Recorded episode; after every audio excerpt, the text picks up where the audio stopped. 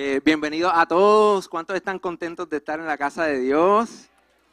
Yo me siento muy afortunado que luego de, tanto tiempo podamos reunirnos para darle gracias a Dios por todo lo que ha hecho, porque Él nos ha cuidado, porque si estamos aquí todavía significa que todavía Él tiene propósito con nosotros. Y también para escuchar su palabra.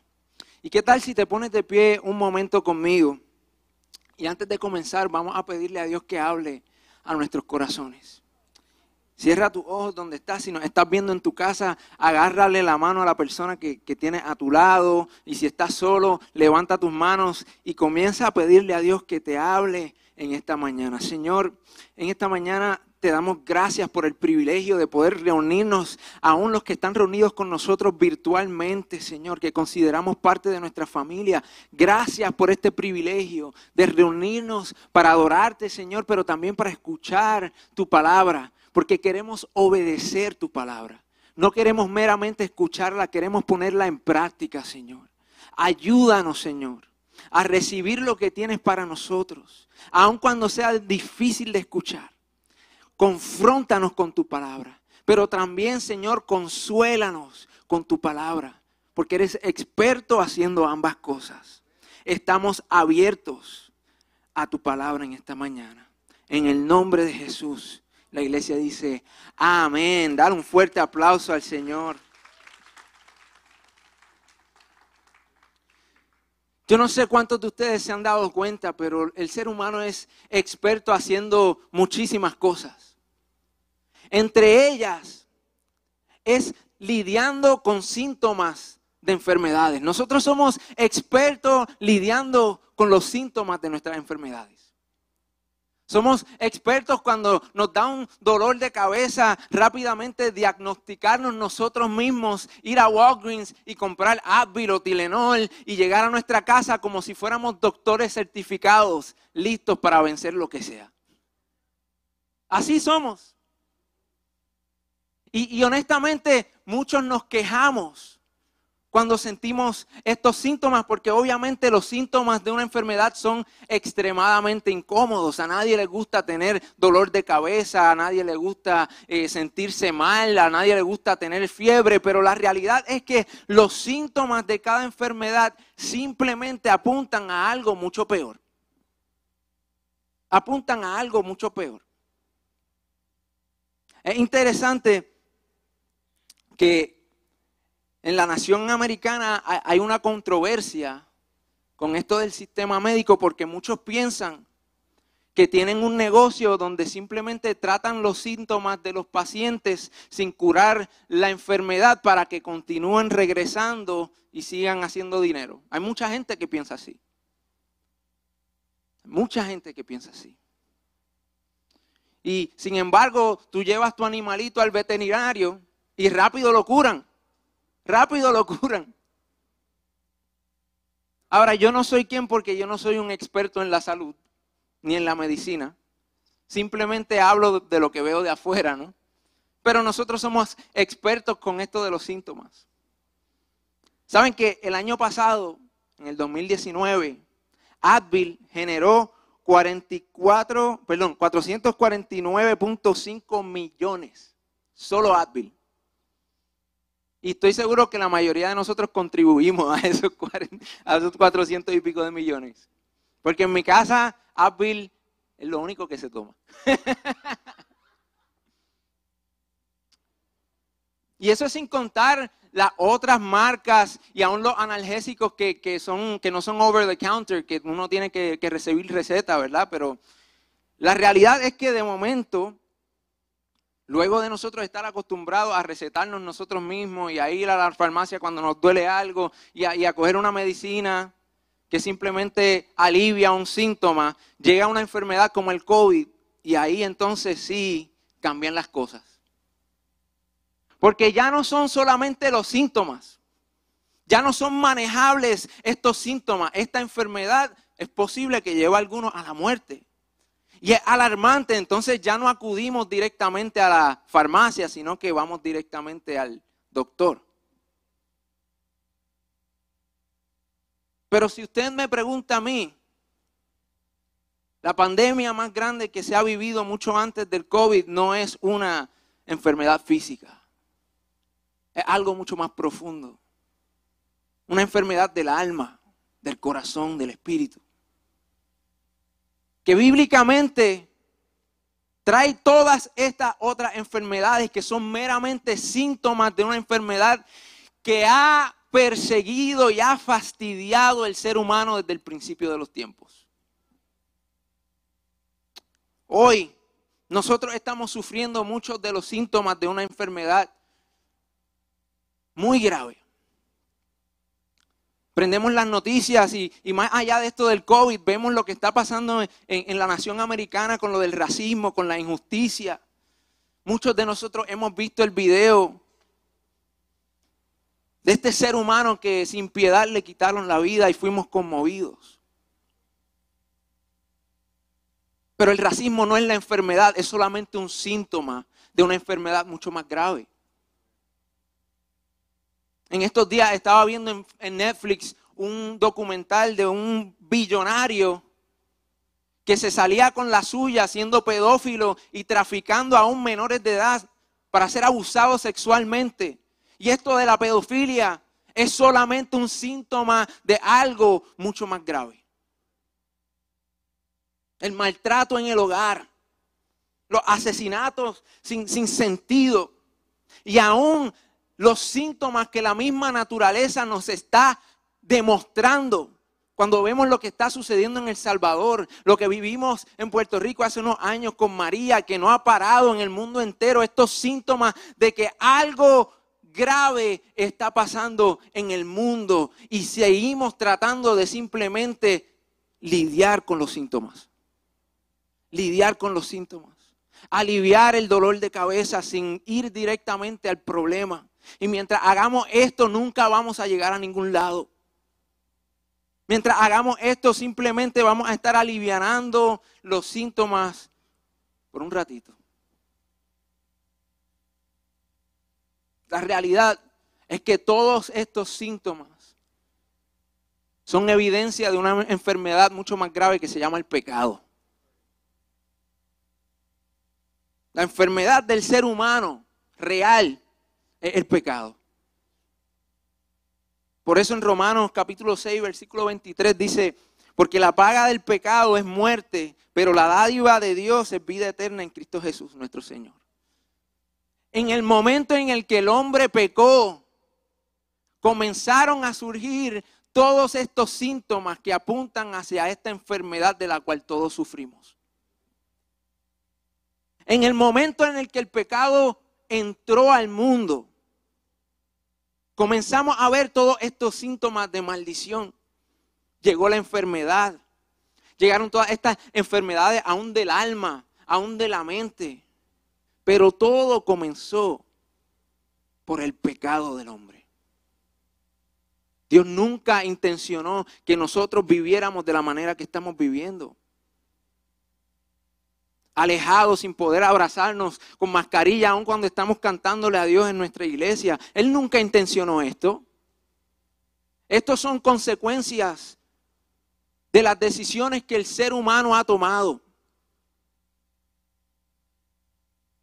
Porque la paga del pecado es muerte. La paga del pecado es muerte. Pero antes que nos lavemos las manos, porque muchas veces la iglesia somos expertos lavándonos las manos y queremos hacer como el COVID. Salimos a todos lados, pero siempre y cuando llegue a casa y me lave las manos, me despreocupo de que el COVID me va a dar a mí. Pero la realidad es que nosotros no podemos señalar al mundo porque el mundo no conoce a Dios. Y no podemos esperar que el mundo viva libre de pecado porque ellos no han sido salvos del pecado. Sin embargo, nosotros los que profesamos ser cristianos, los que decimos tener una relación con Dios, es tiempo de que le demos la espalda a esta mentalidad de que, ok, yo estoy salvo, pero yo hago lo que me dé la gana. Y pienso lo que me dé la gana. Y hablo lo que me dé la gana. Y posteo en las redes lo que me dé la gana. Es tiempo de que cambiemos nuestra mentalidad. Es tiempo de que dejemos de lavarnos nuestras manos diciendo, ay, por el pecado del mundo es que estamos en esto, perdónenme. Por el pecado de la iglesia es que están las cosas como están. Y necesitamos cambiar. Ya no hay espacio, ya no hay lugar en la iglesia para aquellos que fingen ser cristianos, pero realmente no lo son. La palabra dice que Dios no se lleva bien con el tibio. Dice que lo vomita de su boca. O estás caliente o está en frío. Entre medio no puede ser. Es hora de que nosotros reconozcamos que necesitamos un cambio que necesitamos lidiar con esta enfermedad y dejar de lidiar simplemente con los síntomas. Es de esperarse que el mundo actúe como el mundo, pero la iglesia tiene un estandarte más alto. Y el problema es que nosotros no queremos curar la enfermedad, porque es más difícil. ¿Cuántos de nosotros no hemos tenido miedo de ir al doctor pensando que, quizás tenemos algo más grave porque no queremos que nos operen? O quizás usted es como yo que le tiene miedo a las agujas. A mí no me gustan las agujas. En esta semana estaba en Ponce eh, visitando unos familiares y, uno de ellos es doctor y él le hace las pruebas de COVID gratis, las que son por vena. Y yo dije, bueno, pues ya que estoy aquí, vamos a hacernoslas. Y gracias a Dios salimos negativos toda la familia. Pero tengo que confesarles que en la fila yo estaba fingiendo que estaba tranquilo. Sacando pecho para que no se dieran cuenta que no quería que la aguja se acercara a mi vena. Pero ahora tengo la tranquilidad de que estoy libre de, la enfermedad por, por, el momento. Porque fui directamente al doctor y él me dijo que estoy libre. Nosotros queremos una solución para el racismo, pero no estamos dispuestos a lidiar con el odio y la amargura de nuestros corazones. Queremos una solución para la pobreza del mundo, pero no estamos dispuestos a lidiar con nuestro propio egoísmo. Queremos una solución para la injusticia y la corrupción en la política, pero no queremos lidiar con nuestra propia deshonestidad. Queremos una solución para la depravación sexual, pero no estamos dispuestos a lidiar con nuestra propia lujuria. Queremos y exigimos respeto, pero usamos nuestro Facebook para desahogar nuestras frustraciones sin importar a quién podamos herir. Pero exigimos respeto. Y los síntomas del pecado no solo afectan nuestra sociedad, sino que nos afectan a nosotros directamente y aún a los seres que más nosotros amamos. Quizás muchos de los que me están viendo hoy están experimentando los síntomas del pecado en su matrimonio. Están experimentando los síntomas del pecado en sus finanzas. Los síntomas del pecado porque su paz ha muerto. Los síntomas del pecado porque ya no tienen gozo aún sienten que está muerta esta confianza entre sus seres queridos y, aún la, la relación con sus hijos sienten que está muerta porque son síntomas del pecado. Aún su salud. Y la pregunta es cómo nosotros lidiamos, cómo nosotros tratamos esta enfermedad. ¿Cómo nosotros tratamos esta enfermedad para que entonces los síntomas paren de una vez y por todas? No meramente remendarlos. Porque muchos se dan cuenta que están enfermos porque sufren los síntomas del pecado, pero recurren a la medicina equivocada para aliviar el dolor por un momento. Muchos que, están teniendo problemas matrimoniales para aliviar el dolor recurren a la pornografía o al adulterio. Y por un momento alivian el dolor, pero luego empeora lo demás. Muchos quizás están luchando con unos síntomas del dolor de su pasado y, escapan y tratan de aliviar el dolor en drogas, en alcohol. Y por un momento remedia ese dolor, pero luego se hace más fuerte. Muchos tratan de escapar el dolor de la soledad en las apariencias que proyectan en las redes sociales. Y por un momento cuando te dan like a la foto te sientes bien, pero luego necesitas más. Más likes, más comentarios. Ay, que me hagan caso. Y te comienzas a victimizar en las redes para obtener la atención de gente que realmente no le importa si estás bien o mal.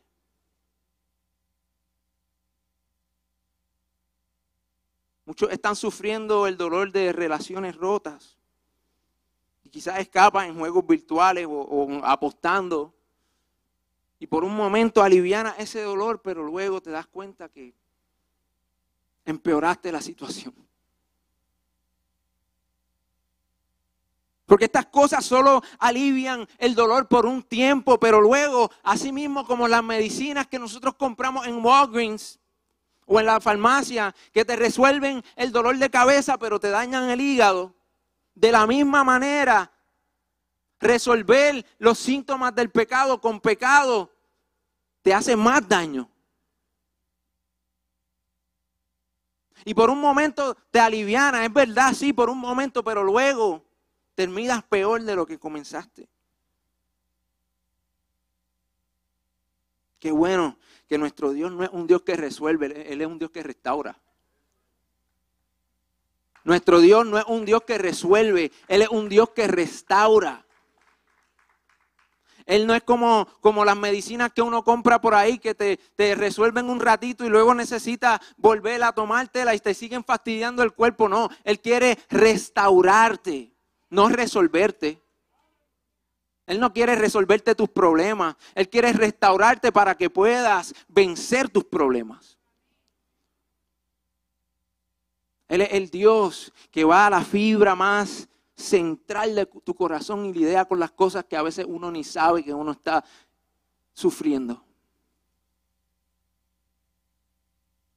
Entonces, ¿cómo tratamos esta enfermedad espiritual tan devastadora? Esa es la pregunta. Yo creo que al igual que cuando uno se enferma, la solución, lo primero que necesitamos hacer es ir al doctor. Ir al doctor directamente. Cuando nos enfermamos físicamente, siempre tratamos de resolver yendo a la farmacia y comprando medicina over the counter. Pero lo mejor que podemos hacer es ir directamente al doctor que puede darnos un diagnóstico preciso y un tratamiento adecuado. Y para la enfermedad espiritual, el doctor se llama Jesús. El único que puede sanar esa enfermedad espiritual que tú sufres es Jesús. Cuando a ti se te daña algo, la, persona más adecuada para arreglarlo es aquel que la diseñó. Y a mí me encanta que el Salmo 139, versículo 13 dice, el, el, salmista escribiéndole, diciéndole a Dios, le dice, tú creaste las delicadas partes internas de mi cuerpo y me entretejiste en el vientre de mi madre. Gracias por hacerme tan maravillosamente complejo. Tu fino trabajo es maravilloso, lo sé muy bien. Así que la próxima vez que tu esposo te diga que tú eres compleja, tú le dices, así me hizo Dios, maravillosamente compleja. y viceversa, no se queden dados.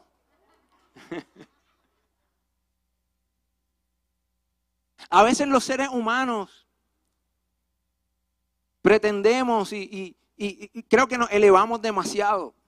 Pensamos que tenemos la respuesta a todo. Y la realidad es que sí, Dios nos ha hecho extremadamente inteligentes. Y lo podemos ver en la tecnología, en cómo el mundo ha avanzado. Hay muchas cosas buenas que el ser humano ha inventado. Pero jamás el ser humano va a poder pensar de la misma manera que Dios piensa. Jamás vamos a poder entender en su completidad, en su complejidad, cómo Dios nos ha diseñado. Porque la Biblia dice que sus pensamientos son mucho más altos que los de nosotros. Entonces necesitamos primeramente aceptar que esto es algo que nosotros mismos no podemos arreglar.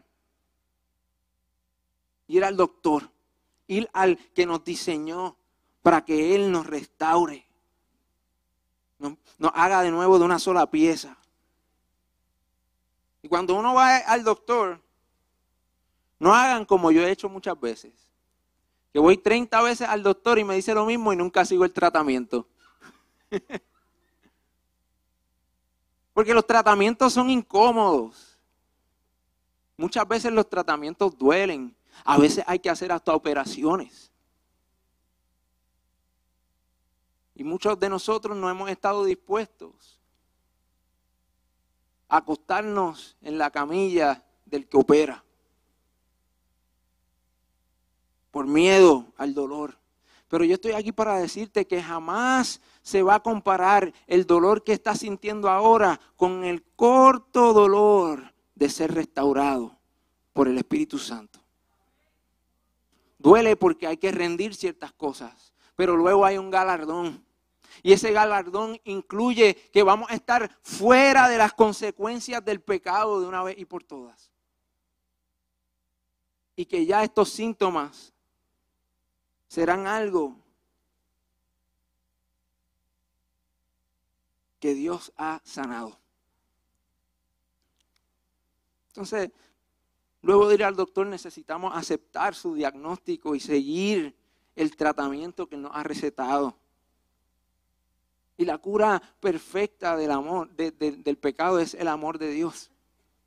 La cura del pecado es el amor de Dios. Por eso es que la Biblia dice en Juan 3:16 que de tal manera amó Dios al mundo que dio a su único hijo para que todo aquel que en él crea no se pierda más que tenga vida eterna. Y la vida eterna es lo opuesto a la muerte, que es la consecuencia del pecado. Por eso también en Isaías capítulo 53, versículo 5 dice, más él herido fue por nuestras rebeliones, molido por nuestros pecados. El castigo de nuestra paz fue sobre él. Y por sus llagas fuimos curados. Por sus llagas fuimos curados. Por sus llagas la enfermedad del pecado puede ser curada en tu vida. Y en 2 de Timoteo capítulo 1 versículo 10 dice, y ahora todo esto Él nos lo ha hecho evidente mediante la venida de Cristo Jesús, nuestro Salvador. Destruyó el poder de la muerte e iluminó el camino a la vida y a la inmortalidad por medio de la buena noticia que es el Evangelio. Destruyó el poder de la muerte. Y si la muerte es el resultado del pecado, entonces destruyó el pecado también. El sacrificio de Jesús en la cruz por ti, por mí, vino a destruir el pecado de una vez y por todas. Y necesitamos aceptar este diagnóstico y este tratamiento. Necesitamos no solo aceptar el amor de Dios, pero también corresponderlo. Nosotros amamos a Dios porque Él nos amó primero, pero el amor es una acción, el amor es un verbo. Esto no se trata de que tú le abriste tu corazón un día a Cristo y levantaste tus manos y pasaste al frente en la iglesia y ahora eres salvo, pero ahora también necesitamos seguir un tratamiento. Necesitamos corresponder este amor. Y en, ese corresponder, en esta intimidad con Dios que, que, vamos descubriendo en nuestra vida cristiana, nos damos cuenta que Él nos está dirigiendo en un camino libre de pecado. Y si no pecas, no habrán consecuencias del pecado.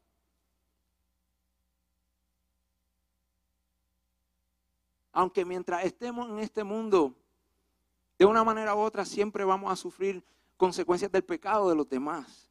Pero es diferente cuando Dios está de nuestra parte. Es diferente cuando Dios está de nuestro lado. La Biblia dice que si Dios es conmigo, ¿quién, es contra mí?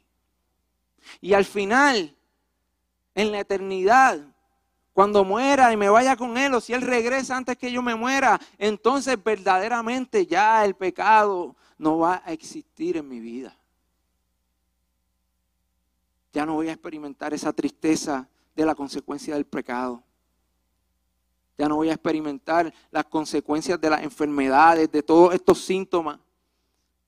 Porque nuestra esperanza va más allá de lo que tenemos ahora. Que déjenme decirle, a pesar de todo es bueno, porque Dios está con nosotros. Pero nuestra esperanza está en el que el día que nosotros nos muramos, nos vamos con Él. Y ya no habrá más dolor, ya no habrá más llanto. Y su presencia lo va a cubrir todo. Dice la Biblia que ni siquiera va a haber oscuridad. No va a haber ni sombra. Y todo va a ser luz. Todo va a ser cubierto por la luz que emite nuestro Dios.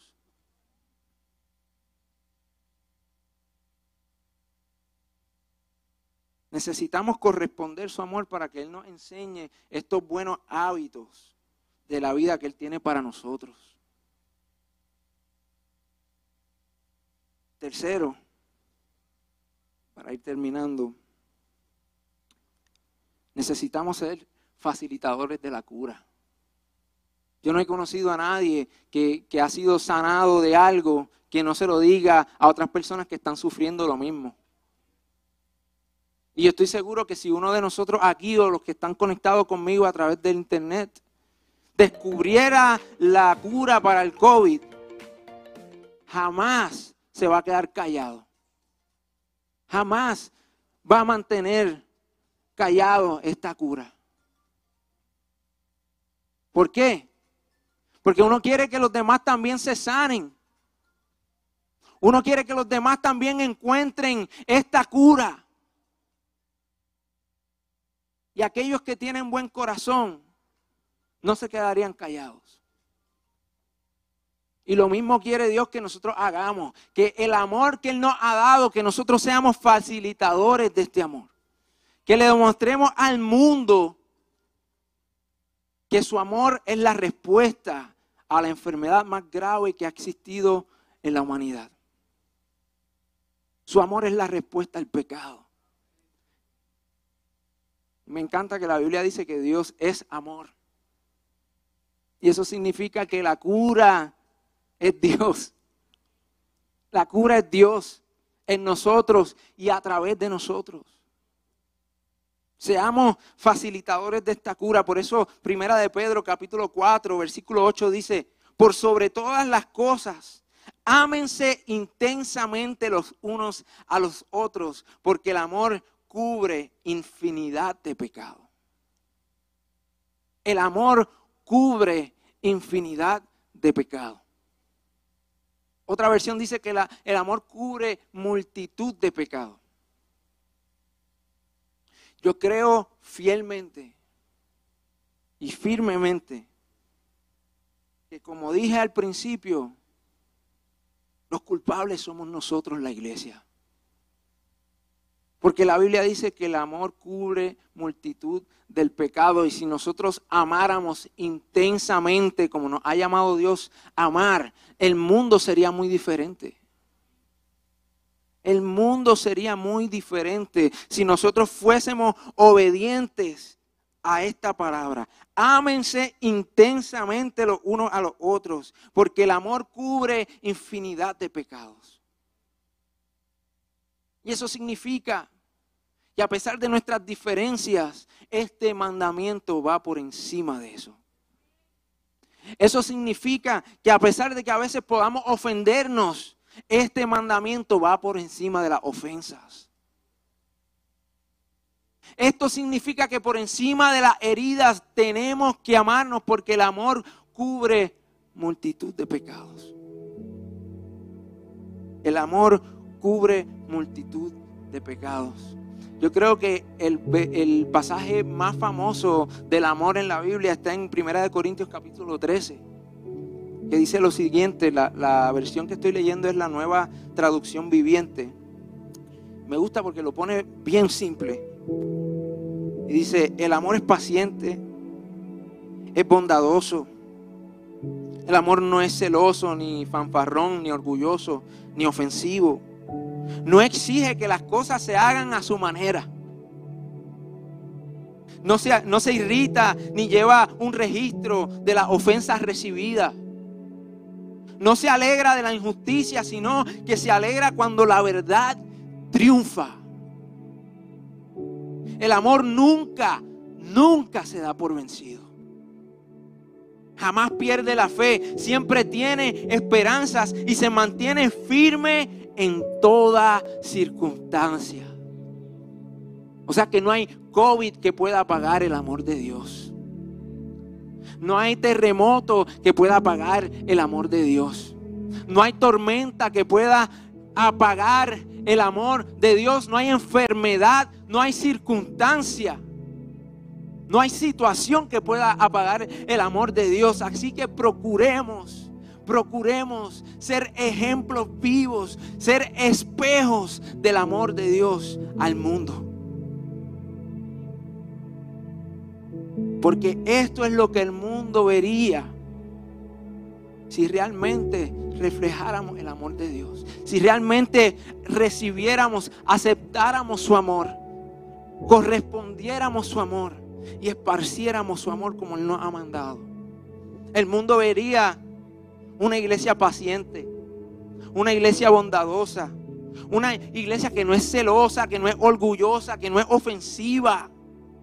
Una iglesia que, no exige que las cosas se hagan a su manera porque se someten a la voluntad de Dios. Una iglesia que no se irrita fácilmente, que no, que no tiene un librito como Pablo Escobar con los nombres de la gente que le ha faltado el respeto.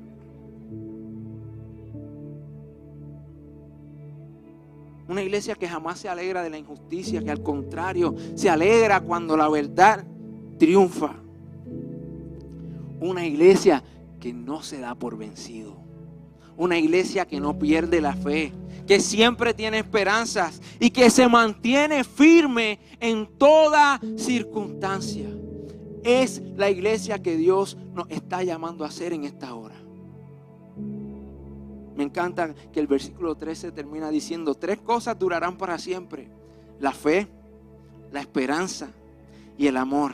Y la mayor de las tres es el amor. Porque saben que si no fuera por el amor de Dios no tuviéramos fe tú y yo. Y si no fuera por esa fe no tuviéramos la esperanza de que un día vamos a resucitar con Él. El amor es el centro de todo porque Dios es amor.